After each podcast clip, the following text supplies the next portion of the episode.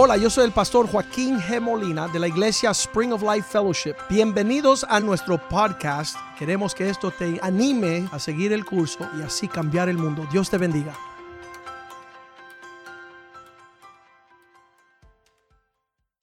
Señor, te damos gracias por este día, día del Señor para escuchar palabra de Dios, del siervo de Dios. Bendice estas palabras para que puedan ser como una buena semilla sembrada en un fértil y buen corazón que ha de dar un fruto excelente, una cosecha que glorifica al Padre. Pedimos que esta palabra sea lámpara a nuestros pies, que tu pueblo se regocije sabiendo que en esta hora tú sigues señalando el camino a lo que es de tu agrado, Señor. Y aquellos que tengan fe, que escuchen y se acerquen y se limpien, se santifiquen y se puedan apartar de este mundo y de las preocupaciones y de las ansiedades y de las mentiras del diablo para adorarte con todas nuestras familias, en toda nuestra provisión abundante y perfecta que es nuestro culto razonable. Bendice estas palabras, oh Dios, y que sirvan como lámpara a nuestros pies y que podamos, Señor, servirte con alegría por la abundancia de todas las cosas. Esta prédica será una muestra que tú hablas a tu pueblo. Te lo pedimos en el nombre de Jesús. Hermanos, aquí le dejamos con el doctor R.T. Kendall desde sus redes y casa en Nashville, Tennessee. Dios les bendiga. Buenos, gracias, doctor Joaquín Molina, por invitarme a estar en este servicio con ustedes. Tú eres mi amigo especial y yo tengo una relación especial con la iglesia Spring of Life Fellowship. Yo no sé si tú te acuerdas de esto, pero todo esto comenzó con la persona Joyce Myers. Sí, yo no sé si ah, algunos de ustedes fueron para Orlando a la conferencia de Joyce Myers y yo fui su invitado. Y ese día compartí el tema del de, ah, perdón total. Y aparentemente a algunos les gustó y se dieron cuenta que yo vivía en Cayo Largo. Y hoy vivimos en Tennessee pero en ese entonces vivíamos en Cayo Largo. Y aquí ah, es donde me invitaron a venir a predicarle a su iglesia y no sé si se acuerdan de esto. Y yo quisiera que ustedes conocieran que yo amo los cubanos y eso es la verdad. Y para comprobar esto, yo dije, a mí me encanta la música cubana. Y yo mencioné que a mí me gustaba algunas de las orquestas ah, como Fajardo y uh, Aragón y la orquesta Riverside. Y yo pensé que esto le iba a impresionar, pero de repente hubo silencio. Y Joaquín me explicó que cuando los cubanos son salvos, ellos como que dejan de escuchar esta música. Y yo me sentí horrible. Y la evidencia que me dieron, que me perdonaron, es que cuando yo les visito siempre me tocan música cubana. Y me encanta. Y sabes qué, usted tienen ahí a Gerardo Rodríguez, que es el mejor trompetista del mundo. Y a mí me lo escuché la última vez que estaba allí. Y él ah, me encanta su música y él me manda sus nuevas producciones. Y no sé si van a reconocer esta chaqueta, pero también, y alguien ahí entre ustedes me regaló este traje y eh, yo espero que estén mirando. Así que tengo que, eh, yo creo que regresar para que me regalen más ropas. Otro cuento que quiero compartir y yo creo que le va a hacer sonreír. La primera vez que estuve con ustedes salí a almorzar con el doctor Molina. Se sentó junto a mí y me dijo, bueno, ¿en verdad conoces a Joyce Myers? Y le dije, sí, sin embargo, sí la conozco muy bien. Y me di cuenta que él no me creyó, así que hice así, saqué mi teléfono celular y comencé a marcar su teléfono y dije, Joyce es RT. Y le dije, ¿cómo está tu esposo? Bien. Y mira, la razón que te llamo es porque estoy sentado al lado de un señor que te vino a escuchar en Orlando, pero ahora estamos en Miami. Él no me cree que yo te conozco, así que yo pensé que si te marco, él me va a creer. Así que disculpa por molestarte, pues eso es todo. Hasta luego. ¿Y tú sabes lo que me dijo el doctor Molina? ¿Cómo yo sé que tú hablaste con ella ahorita en el teléfono? Entonces volví a sacar mi teléfono, marcar el número de nuevo y dije, Joyce, lo siento, mi amigo no cree que yo hablé contigo y ahora yo te marqué de nuevo. Pues tuviera la amabilidad de hablar con él para que él sepa y le di el teléfono y él habló con ella. Y dijo, ese es Joyce Myers y ahora tú me crees. Bueno, saludos a todos de parte de doctor Molina, gracias por la guayabera que me regalaste. No sé si se pronuncia bien ya está un poco desgastada y realmente yo voy a regresar y ver si consigo otra igual. La semana pasada el doctor Molina predicó un mensaje sobre la adoración torcida y me pidió que yo predicara sobre la adoración genuina. Así que dije, sí, yo, y yo haré esto. Yo nunca he predicado un mensaje sobre la adoración que yo sepa, pero un mensaje sobre la adoración. Así que comencé a orar, eh, Señor, ayúdame, ¿qué debo de utilizar? Y quiero que sepan que esto es totalmente nuevo. Nunca lo he predicado antes. Esto es para Spring of Life Fellowship en Miami y nunca lo predicaré de nuevo. Bueno, estuve ayer varias horas y preparándome y yo creo que va a ser una bendición lo que voy a estar compartiendo. Estoy leyendo Juan eh, capítulo 4, versículo 23. Jesús está hablando a la mujer en Samaria. Y ella le acaba de decir, percibo que eres un profeta. Y ahora lo quiere impresionar a él con un poco de conocimiento que ella tiene. Y ella dice, nuestros padres han adorado en esta montaña. Y yo he estado en esa área, yo he estado allí y conozco la montaña que ella habla. Y ella ah, habla, ustedes los judíos adoran en Jerusalén.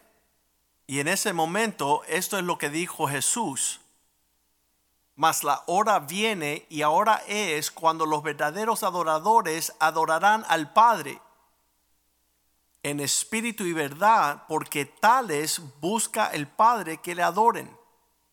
Porque Dios es espíritu y aquellos que le adoran necesitan adorarle en espíritu y verdad.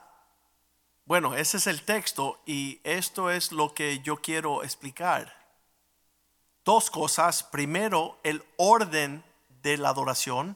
Y eso se refiere cuando Cristo dijo en espíritu y verdad, no en verdad y espíritu. Hay una razón por el orden, espíritu y verdad. Y después regresaré al objetivo o el propósito de la adoración. ¿Por qué adorar a Dios? Bueno, primero hay que adorar a Dios en espíritu y verdad es el orden importante y comencé a preguntarle, Señor, ¿por qué tú no dices en verdad y en espíritu? Él podría, pero cambiaría todo.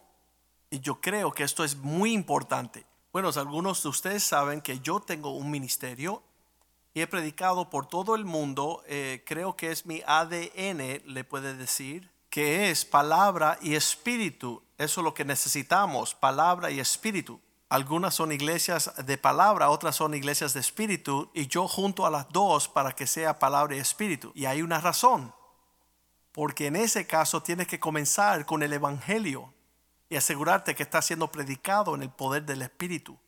Pero Jesús está haciendo algo diferente. Él quiere presentarle a esta mujer de Samaria la naturaleza del verdadero Dios ves, esta mujer no tenía ningún conocimiento de Dios en lo absoluto. De hecho, ella decía que había un lugar que tenía que adorar. Y ella dijo, nuestros padres, ah, nuestros padres ah, habían dicho que esta montaña, y ustedes los judíos dicen que en Jerusalén. Ella no conocía nada de la naturaleza del verdadero Dios. Entonces lo primero que Jesús dice es que Dios es espíritu. Eso significa que Él es invisible. Entonces no se trata de un lugar porque Él es invisible. Él es eterno, es omnipresente, está en todo lugar y no se trata de dónde tú le adoras. Y entonces el hecho que es invisible es que usted lo adore en fe. Fe. Hebreos capítulo 11, versículo 1 nos dice, es pues la certeza de lo que se espera y la convicción de lo que no se ve. De hecho, hay dos uh, perspectivas a nivel mundial del asunto de la fe. La primera es la perspectiva del ateo secular. Lo creo cuando lo vea. Y esa es la forma que lo ve el ateo. Si no lo veo, no lo creo, y este es el razonamiento que usaron los judíos que crucificaron a Jesús. Ellos le miraron en la cruz y dijeron, bájate de la cruz para que nosotros podamos ver y así creer. Bueno, sí, ellos pudieron haber visto, pero eso no se le puede decir que eso es fe. Porque si ellos creen porque vieron, ya eso no se considera fe. Porque la fe que Dios reconoce es la fe que cree en la palabra y no tienes evidencia, pero el Espíritu da testimonio en el corazón y el Espíritu Santo te permite ejercitar la fe. Y por eso Jesús dijo que Dios es espíritu y debemos reconocer ah, que cuando nosotros adoramos, nosotros adoramos en espíritu y en verdad, porque es el Espíritu Santo el que te permite entrar a la presencia de Dios. Jesús quiere que sepamos algo sobre la adoración. Debes experimentar a Dios cuando tú le adoras. Sentirle a Él, sentir su presencia. Si hubiera sido verdad y espíritu en ese orden, comienzas con una frialdad intelectual sin sentir nada, solamente repite lo que escuchaste. Um, un ejemplo, y no quiero ser injusto, nuestros amigos católicos, cuando ellos van a su misa, solo uh, repiten lo que han escuchado. Ellos repiten el Padre Nuestro, la Ave María, Ave María que está llena de gracia y está todo escrito y ya repiten y salen. Bueno, primero quiero pensar ah, con claridad. No solamente hay buenos católicos, hay católicos nacidos de nuevo. Yo creo esto. Igual que hay muchos protestantes y hay protestantes que no son salvos. No quiero de ninguna manera despreciar los católicos. Solo hago énfasis que su misa, ellos entran y salen, ellos repiten y nuevamente repiten. La forma de adoración que Dios está buscando es en espíritu y verdad en ese orden porque por fe, tú ves, es que nosotros entramos. La, forma bíblica de creer es que nosotros creemos sin ver. La forma secular es ah, verlo, entonces lo creo, pero eso no es fe verdadera. Para que sea fe verdadera, tú lo crees porque lo estás leyendo en la palabra y es algo que sucede eh, en el corazón. Actualmente sientes a Dios y esto es lo que quiere Dios. Esto es la adoración genuina. Entonces Jesús está presentando algo cercano a la naturaleza de Dios.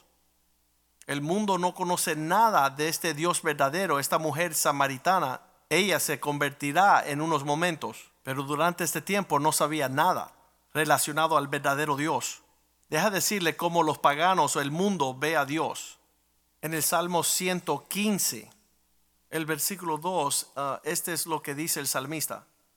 ¿Por qué han de decir las gentes dónde ahora está su Dios? El salmista dice, nuestro Dios está en el cielo, todo lo que quiso ha hecho, pero aquellos que no conocen a un Dios, los ídolos de ellos son plata y oro, obra de manos de hombre. Tienen boca, pero no hablan. Tienen ojos, pero no ven, orejas tienen, pero no oyen, tienen narices, pero no huelen, manos tienen, pero no palpan, tienen pies, pero no andan, ni hablan con su garganta, semejante a ellos son los que los hace y cualquiera que confía en ellos, los ídolos y dioses falsos.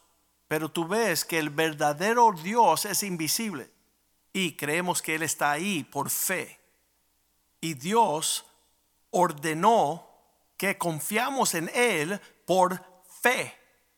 Y eso significa creerle a Él. Y no tenemos evidencia. Y el mundo dice que son locos. ¿Cómo harían eso? Pero el testimonio del Espíritu Santo es tan poderoso cuando escucha la palabra predicada y tú respondes a esto y tú deseas adorar un Dios como este. Pero, pero el mundo no entiende esto, pero Dios es verdaderamente real. Digo, tan real en el Espíritu que las cosas que hay en el mundo, aquellos que no conocen a Dios. Bueno, este es el asunto que Jesús nos está diciendo de lo que es la verdadera naturaleza de Dios y nos presenta qué es la adoración. Sabe, Dios le dijo a Moisés, nadie mirará mi rostro y podrá vivir. Esto lo encontramos en Éxodos capítulo 33. Les compartiré algo. Hace unos años atrás yo estaba en un avión en camino de Nueva York a Miami. Y la lectura de la Biblia ese día, porque yo uh, leo la Biblia uh, bajo un plan, y espero que usted también tenga un plan para leer la Biblia. Hay tantos cristianos hoy que no leen la Biblia, que no conocen su Biblia. Estoy seguro que este no es el caso con la iglesia Spring of Life. Bueno, yo sigo un plan de, por años que está diseñado por un uh, gran hombre de Dios que yo conozco. Un pastor de Escocia es el que uso, no lo tienes que usar usted. Bueno, ese día estaba en el avión leyendo mi Biblia y estaba leyendo allí la Biblia Éxodo uh, capítulo 33. Éxodo capítulo 33 y es cuando Dios le decía a Moisés que él estaba complacido con Moisés y Moisés respondió al Señor y se declaró a sí mismo en el versículo 11 y más allá en el versículo 13 también dice, si yo he hallado gracia en tus ojos, te pido una petición. Mira, yo he leído eh, ese pasaje de la Biblia tantas veces y lo maravilloso de la Biblia es, puedes leer el pasaje y meses después lo lees de nuevo y encuentras otra cosa. Bueno, ese día yo estaba tan sorprendido y tomado por lo que Moisés estaba pidiéndole a Dios. Él dijo, si tú en verdad estás complacido conmigo, he aquí lo que quiero y lo que Moisés eh, estaba pidiendo me conmovió porque si Dios me dice a mí estoy complacido y me puedes pedir lo que quieres, sería avergonzado porque no creo que le pediría lo que Moisés le pidió. Esta es la razón por la cual Dios escogió a Moisés, el gran líder ah, sobre toda la humanidad entre los hombres. De hecho, tienes idea sin tener que ir allá en sus Biblias de repente, en Éxodo 33, 13 ¿Sabe lo que dijo Moisés? Si tú estás complacido conmigo, entonces, de hecho, uh, quiero hacerte una pregunta. Si Dios te dijese, uh, estoy complacido de ti, ¿qué petición quisiera que yo te conceda? Y ahora tú le pudiera pedir cualquier cosa del mundo a Dios y Él te lo daría. ¿Qué es lo que tú le pedirías? Piensa en esto un rato, ¿qué le pedirías? Y esto yo le he preguntado a varias personas si pedirías cualquier cosa, ¿qué es lo que pedirías a Dios? Eh, una persona me contestó que yo quisiera que Dios me diera ganar la lotería. Y le respondí, esto no le agrada a Dios. Y por otro le pregunté y me dijo, por salud. Y puedo entender esto. Otro me dijo, por mi hija que está descarriada. Eso sería una buena petición. Pero ¿qué respondió Moisés cuando él dijo, Señor, si te complazco, te agrado, enséñame tus caminos. Piensen en esto. Sabe, ah, Moisés conocía más de Dios que muchas personas. Y él todavía quería conocer más de los caminos de Dios. Y desde ese momento yo comencé a orar. Y eso fue hace muchos años. Empecé a orar, Señor, enséñame tus caminos. Enséñame tus caminos. Y después, ah, más tarde en ese capítulo, Moisés dice, Señor, enséñame tu gloria. Y por eso tenemos este versículo donde ah, Dios le dice a Moisés, no puedes ver mi rostro, pues nadie me podrá ver y vivirá. En otras palabras, Dios es invisible. Y esto es lo que conocemos de primera de parte de Dios y podemos decir que Jesús estaba alimentándola poco a poco. dándole a ella algo poquitico del verdadero Dios porque ella no tenía ni idea. Pero después, por causa de la palabra profética que Cristo le dio y a causa de su historia y su trasfondo, ella entró a la ciudad y dijo, vengan a ver a un hombre que ha dicho todo en cuanto a mi vida. Y todos querían conocer lo que Cristo le había dicho a esta mujer. De todas maneras, en lo que terminó no solo la mujer se convirtió, sino todo el pueblo. Y ahora sabemos que Jesús verdaderamente es el Mesías, el Hijo de Dios, y todo comienza, en este caso, cuando comienzan a entender la naturaleza de Dios. Y creo que esto es lo que se necesita hoy en gran manera. La gente no entiende quién Dios es. Pues si vas a adorar, tú no quieres adorar a un Dios falso, sino el verdadero. Bueno, hay otro asunto interesante sobre adorar en el Espíritu. Debes de saber, en el primer capítulo, en el libro de Apocalipsis, Juan, que es uno de los doce discípulos, ahora un hombre anciano en la isla de Patmos, escribe, yo estaba en el Espíritu en el día del Señor esa es la clave. Él estaba en el espíritu y uno dice, habrá veces cuando no estamos en el espíritu. Bueno, sí y no. Hay un sentido cuando siempre estamos en el espíritu. Si somos salvos porque el Espíritu Santo no nos abandona. Pero hay momentos en que Dios se acerca en una manera especial. Él llega con poder y eso es lo que le sucedió a Juan cuando él dice, yo estaba en el espíritu de tal forma que él ah, dice escuchar una voz detrás de él. Y Juan escribe, me di vuelta para ver la voz. Uno no puede ver la voz, pero lo que Juan escuchó fue tan real que lo quería ver. Y este es el asunto, ¿qué es lo que él vio? Y después Juan dijo, yo lo vi a él, principalmente Jesús caí de rodillas ante sus pies, como si muerto. Estimados amigos, Iglesia Spring of Life, eso es adoración.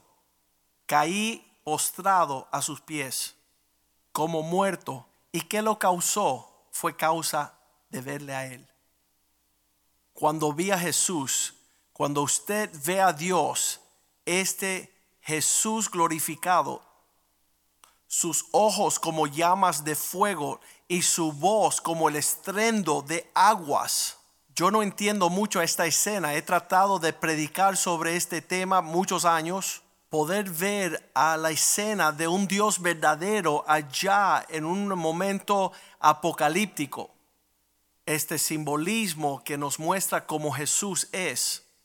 Y Juan nos dice, cuando yo le vi, si puedes terminar la frase y terminar esto, le vi a él y pienso que sería esta experiencia, solo verle a él, pero también el efecto de caer muerto, postrado a sus pies, postrado como muerto, y eso como acabo de decir, es el efecto de estar ante él. Pero algo interesante estaba sucediendo, que el temor de Dios estaba encima de Juan. Esto es parte del asunto de haber caído como muerto porque estaba aterrado, pensaba que iba a morir. ¿Y cómo sabemos esto? Pues literalmente dice la Biblia que Jesús puso su mano sobre Juan y dijo, no temáis. Jesús sabía que Juan tenía gran miedo. Y yo encuentro esto tan interesante que es lo que necesita suceder. En mi opinión, la iglesia de hoy necesita una restauración del temor de Dios.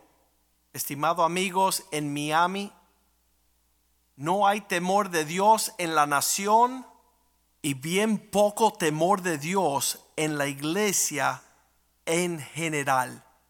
Y adoración genuina, adoración genuina causa que regrese el temor de Dios. Y el sentido de asombro ¿Te das cuenta?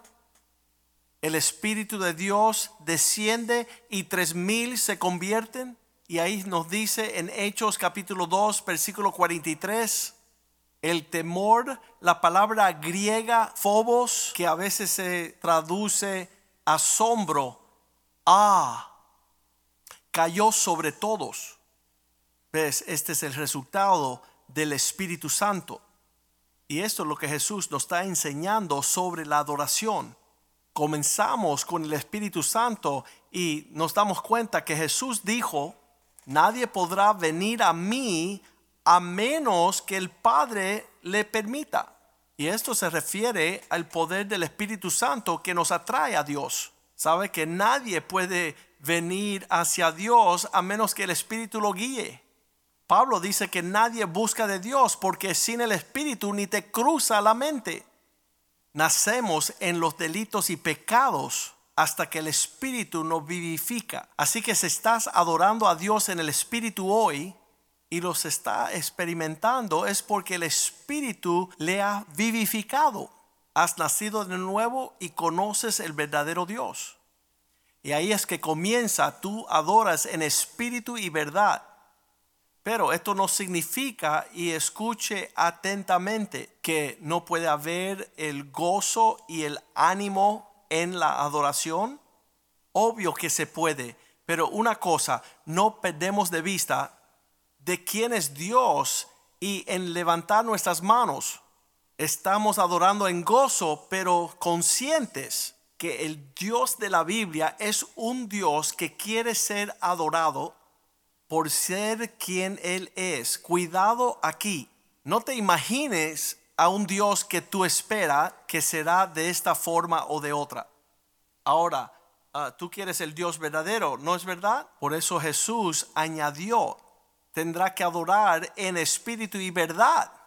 Y a eso iremos en un momento, pero ves, la razón por el orden de la adoración es porque Jesús Jesús nos pone el Espíritu primero porque así podemos sentir la presencia de Dios y solo podemos estar en la presencia de Dios por el Espíritu Santo. Bueno, vamos a decir que él hubiera puesto la verdad primero. ¿Sabes el peligro de esto? Sería que usted se presentara a Dios en una manera fría, forma intelectual, todo cerebro. ¿Eso es lo que quieres? ¿El conocimiento del cerebro? conocimiento en tu mente, algunos hechos de la vida de Dios. No, por eso Jesús no quiere que nosotros comencemos con solo verdad intelectual, ciertas declaraciones que se pueden decir de Dios. Algunos prefieren esto, hay algunos que, y no quiero ser injusto, pero hay aquellos que le gusta la liturgia en su adoración, algo que apele su intelecto cuando adoran o a su cultura, pero um, no. Tú ves, la adoración genuina es tú acercarte al Dios vivo. Tú quieres ser genuino y tener conciencia de su espíritu, de su presencia. Hay algo en la adoración que no es solamente intelectual. Estás sintiendo a Dios. Tú le sientes y es algo que es una experiencia y eso es lo que Jesús quería para todos nosotros. Entonces nosotros creemos que Él puso el Espíritu primero. Dios es Espíritu.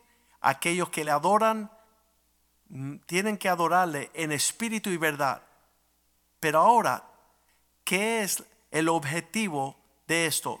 Bueno, por eso Él añade las palabras y en la verdad. ¿Por qué Él dijo esto? yo creo que conozco para asegurarnos que nuestra adoración es al Dios verdadero. Hay un Dios en la Biblia que es un Dios de verdad. Es imposible que Dios mienta. Lo maravilloso es que usted puede asegurarse que Dios no le va a engañar. Nunca le va a dejar caer, pero Él va a asegurar que tú te das cuenta que no vas a ser engañado y tú vas a adorar el verdadero Dios. Esto significa de esta forma que hay un cuerpo de verdad. Hay declaraciones que son verdad de Dios. No sé si ha escuchado lo que se llama la revelación que se propone. Es importante que conozcas, si no conoces, qué significa el proponer declaraciones, tienes que saber si es el verdadero Dios. Hay ciertas declaraciones que tienen que ser verdad para asegurarte que no estás adorando a un ídolo o a un Dios falso o un árbol o las ranas. Hay una enseñanza que se llama panteísmo, que significa que Dios está en todo, que se puede adorar todas las cosas, pero eso no es verdad. Para que tú conozcas lo que estás adorando en verdad, tienes que saber ciertas declaraciones que pueden declararse que son verdad, que van a identificar la verdad y dejarte saber que no estás siendo engañado. Les voy a dar esta declaración. Hay cinco declaraciones para saber que estás adorando el verdadero Dios. Primero, el verdadero Dios ha mandado a su Hijo a este mundo para ser hombre, nacido Dios en carne, para morir en la cruz por nuestros pecados, para que entremos al cielo. Eso es lo primero que tienes que conocer. Tú dices, estoy adorando al Dios verdadero. Bueno, lo primero que tiene que saber es que tiene un hijo, el Hijo eterno.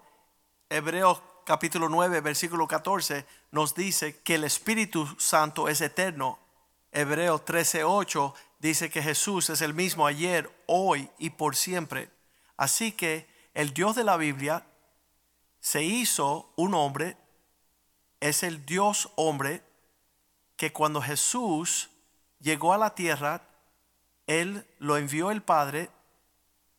Cristo era hombre, como si no fuera Dios, era Dios también, y como no era hombre. Así que el verdadero Dios de la Biblia es un Dios hombre que murió en la cruz para que nosotros fuéramos al cielo. Esa es la primera declaración para asegurarnos que estamos adorando el verdadero Dios. La declaración número uno. Él mandó a su Hijo al mundo, a este hombre Dios, a morir por nuestros pecados. Número dos, la declaración para saber que adoramos el verdadero Dios es que Jesucristo es la única forma, el único camino a Dios. Tú no puedes obtener acceso al verdadero Dios ir al cielo si no es por Jesús. Si no, todas las religiones serían, no importa lo que adoras, no importa, hay algo en todos de nosotros que es espiritual. Algunos van de esta manera, otros van de otro, equivocado. El verdadero Dios mandó a Jesús y dijo, yo soy el camino, yo soy la verdad, la vida. Nadie, nadie viene al Padre sino a través de mí. Y ahí lo ves en Hechos capítulo 4, versículo 12 no hay otro nombre dado a los hombres en lo que puedan ser, podrán ser salvos. ¿Qué es lo que le digo hoy? Le estoy hablando la verdad.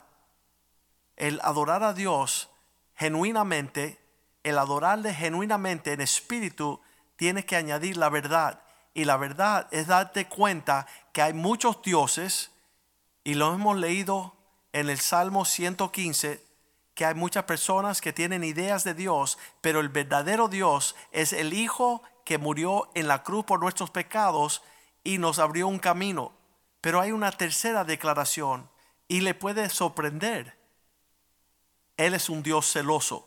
Sí, el Dios de la Biblia, el único verdadero Dios, es un Dios celoso.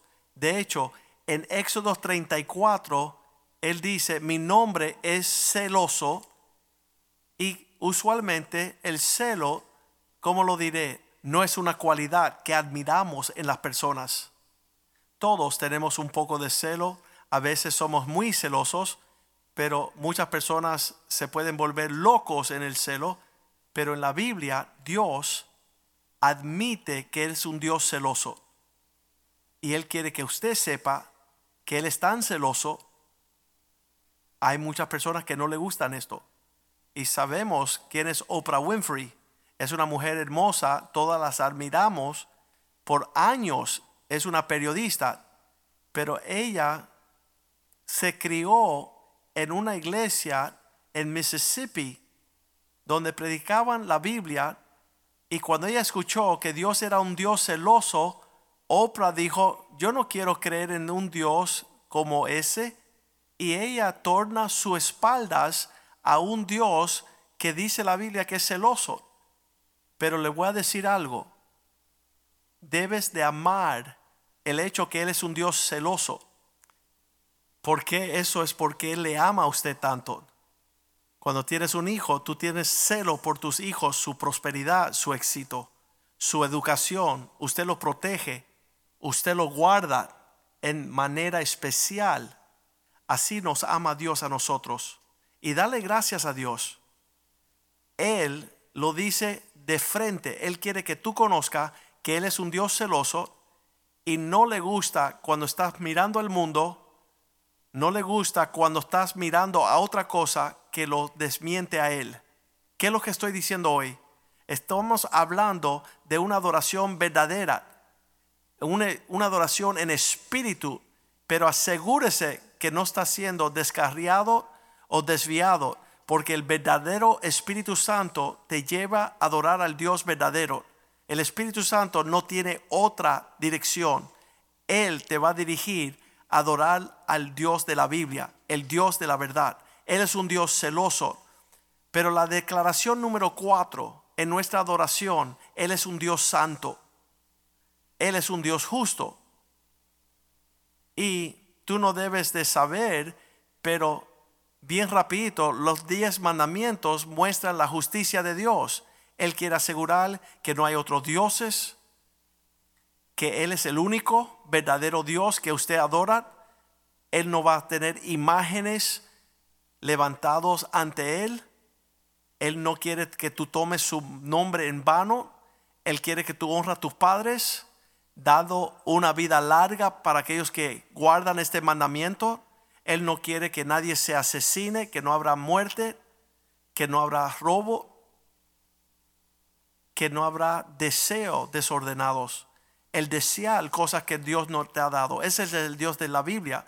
Y muchos dicen, no me gusta eso, pero debes de saberlo. Por eso tenemos que entender que Dios quiere que le adoremos en espíritu. Él es un Dios santo. Primera de Pedro, capítulo 1, versículo 16. Sed santo porque yo soy santo. Ahí vemos Levítico 11, 44. Sed santo porque yo soy santo. Dios quiere que tú le adores a Él y seas santo, un pueblo santo. Ahora la declaración número 5, que podemos entender que Él es un Dios soberano. Wow. Eso significa que Él tiene una voluntad propia. Él no está mirando para usted que le dé su opinión en lo que Él va a hacer. Él ya ha decidido lo que va a hacer. Él tiene su propia voluntad hay una enseñanza hoy y es bien triste, es mala y está dentro de la iglesia y los carismáticos están abrazando esta mentira y dice que está creciendo en aumento un creer en Dios abiertamente. No se acerque a esto, esto es satánico, esto es falso.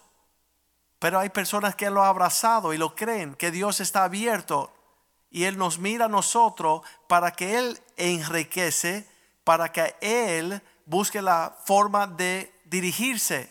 ¿Tú quieres un Dios que te pide la opinión? ¿Tú quieres para que Él te pregunte qué es lo que va a hacer próximamente?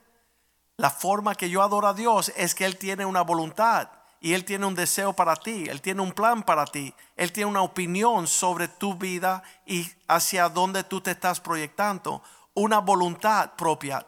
Y vamos a aborrecer estas enseñanzas que queremos cambiar la voluntad de Dios. No, nunca, jamás. Lo que Dios ha decidido lo vemos allá en el Salmo 115, versículo 3. Él está en los cielos. Él hace lo que Él le da la gana. Él hace su propia voluntad. Él sabe lo que es mejor para ti, lo que es su voluntad para ti, para que seas santo.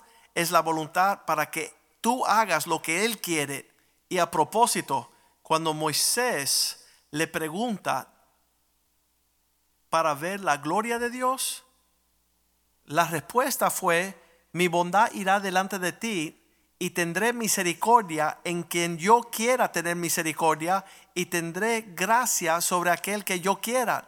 Significa que Dios es soberano y tú no puedes señalarle para que Él brinque a hacer tu voluntad.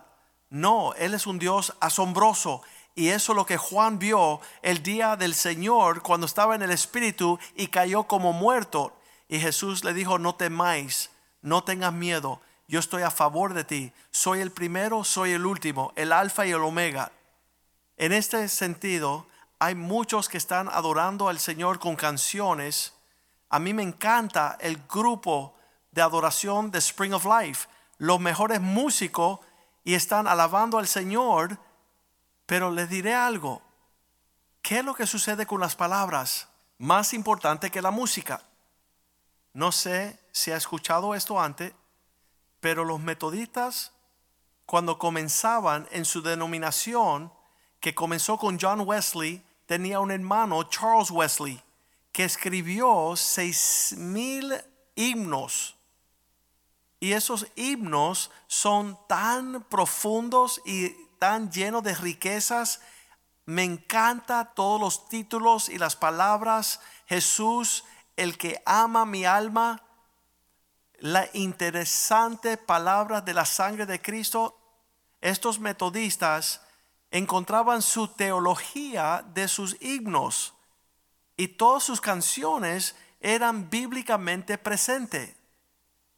John Newton, Isaac Watts, todos estos gran himnos de estos hombres, no quiero ser injusto, pero si vas a escuchar lo que se está cantando en algunas palabras en las canciones hoy día, en la adoración, no tiene nada que ver de la teología y tiene profundidad de una pulgada. No solamente estamos viendo una generación que no conoce la palabra de Dios, sino que tampoco creen en el Dios de la Biblia.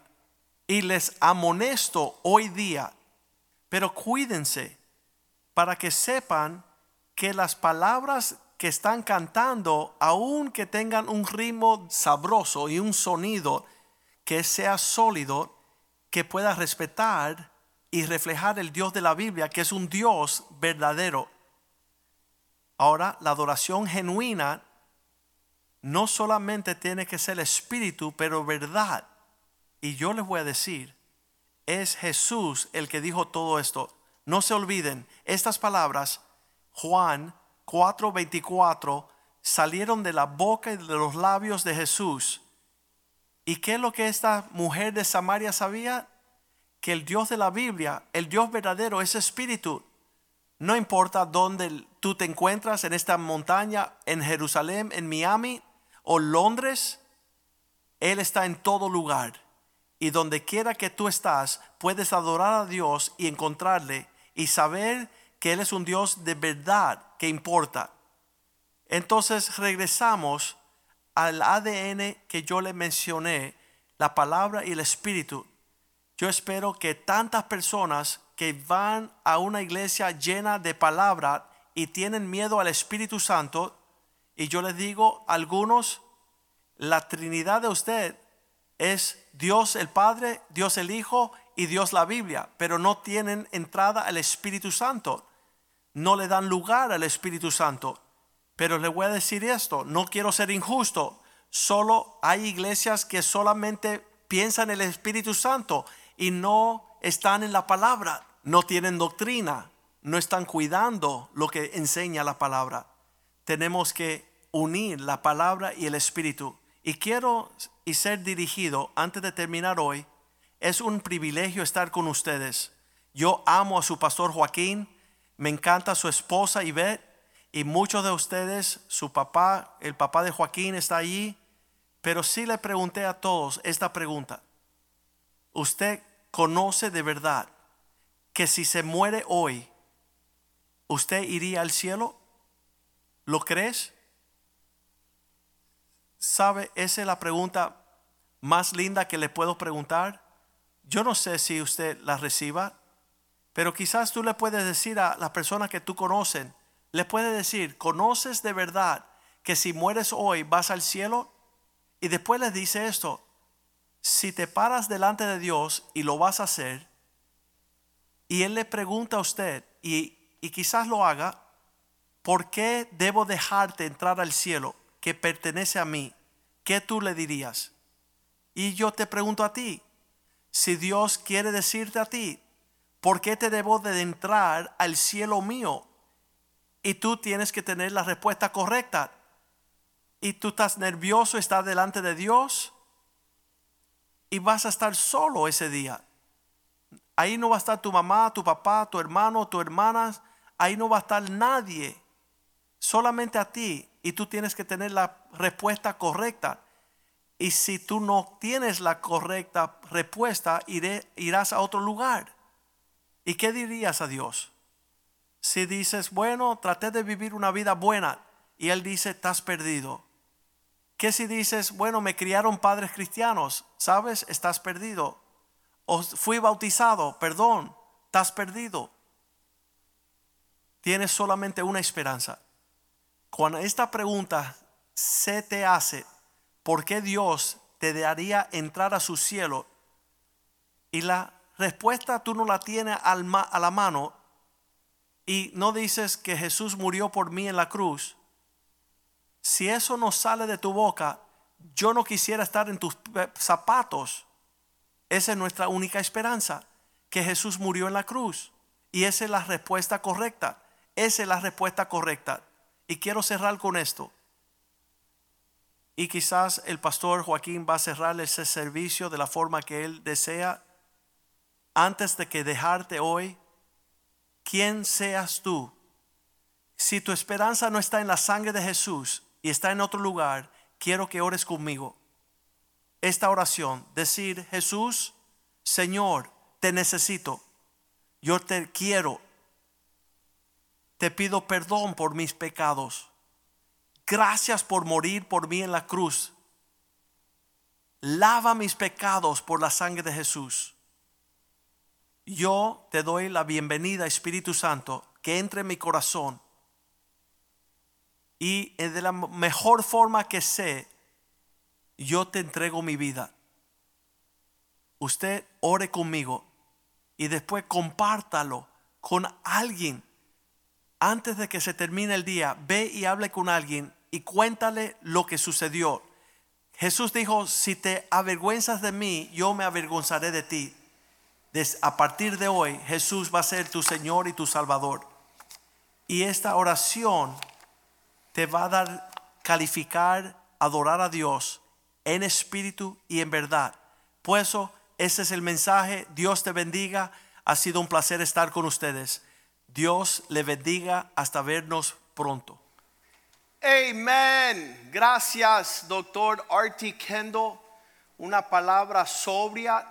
Nosotros tenemos uh, acceso a esta predicación en las redes sociales. Estará en YouTube en nuestra página. Usted puede suscribirse ahí y mandarle esta prédica a sus amistades, a su familia, para que entiendan la necesidad de arreglar cuentas con el Señor, porque tal nuestro celo y nuestra, nuestra importancia de dirigir una adoración genuina ante Dios. Usted tendrá que darle cuenta a Dios por la forma que usted conduce su vida Usted fue creado para tener comunión con el Dios creador, para poder alinear su vida en la tal forma que la prosperidad va a resultar um, de acuerdo a la forma que usted se presenta ante Dios. Y muchos serán avergonzados en aquel día, porque tendrán que dar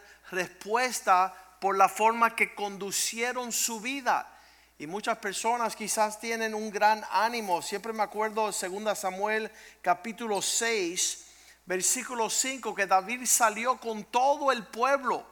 Usted se acuerda, el rey David salió con toda la casa de Israel para adorar. Estaban danzando delante de la arca del Señor con toda clase de instrumentos de madera, Ah, de arpas, salterios, panderos, flautas, címbalos. Imagínense un gran espectáculo adorando al Dios del cielo, llevando la arca al templo del Señor, porque sabían que eh, según su adoración iba la prosperidad. Y queremos darle eso como oportunidad a usted, que adore bien, adore con excelencia, forme parte de una compañía de personas que están viviendo para agradar a Dios. Dice la palabra de Dios en el versículo 6 que en el mismo medio de toda la adoración, alabanza, cuando llegaron a la propiedad de Nacón, Usa extendió su mano a la arca de Dios. Hay muchos que en el medio de la adoración, en medio de lo que Dios está haciendo, están manipulando, usando sus manos forma indebida, sin reverencia, una familiaridad de opinión, de expresión que no le agrada a Dios. Y dice que en cuanto Él puso su mano para sostener la arca, porque los bueyes, los que estaban llevando la arca habían tropezado, quizás los siervos de Dios que están llevando la obra del Señor tropiezan y usted quiere meter la mano en la olla. El versículo 6 dice que, eh, versículo 7, que la ira, el furor del, de la ira de Dios se encendió contra Usa. Muchas personas quieren meter su mano en áreas indebidas en el medio de la adoración y sufren a causa de su familiaridad. Dios hirió allí a, Usa um, y por aquello uh, cayó gran temor allí cayó muerto este hombre junto a la arca de Dios. Versículo 8 dice que David se entristeció en ese momento por haber herido Dios a Usa y fue llamado a aquel lugar Pereza Usa hasta hoy. Vemos que allá este intercambio. Ah, pronto vemos después que David entendió que habían llevado la arca sin reverencia en una forma indebida. En vez de llevarla como Dios había mandado, ellos habían llevado en un carro nuevo la arca. Y vamos a ver allí en el ah, versículo 14, cuando ellos inician de nuevo traer la arca, David danzaba con toda su fuerza delante de Dios. Estaba vestido de el efod de lino. Versículo 15, David y toda la casa de Israel había conducido la arca con júbilo y con sonido de trompeta. ¿Sabe, hermano? Eso es lo que queremos para su familia, que, pueda, eh, que tengan la habilidad de adorar a Dios en espíritu y verdad. Y por eso Dios manda a Artie Kendo con un mensaje especial para nuestra iglesia. Y vamos a terminar hoy leyendo el Salmo 117. Solo tiene dos versículos. Y estos versículos ah, Ah, son sencillos. Salmo 117, versículo 1 dice, todos los pueblos alabarle a él, naciones todas. Todos los pueblos adoren al Señor.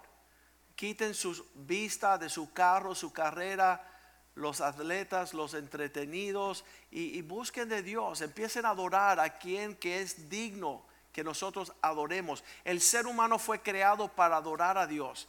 Y el ser humano está enfermo por causa de que ha dejado de adorar a Dios, está profanando ante Dios, adorando cosas creadas y no el creador. Pues el Salmo 117.1 dice, alabarle a él naciones todas, pueblos quienes todos, alabarle, versículo 2, y con esto terminamos, porque él ha engrandecido sobre nosotros su misericordia.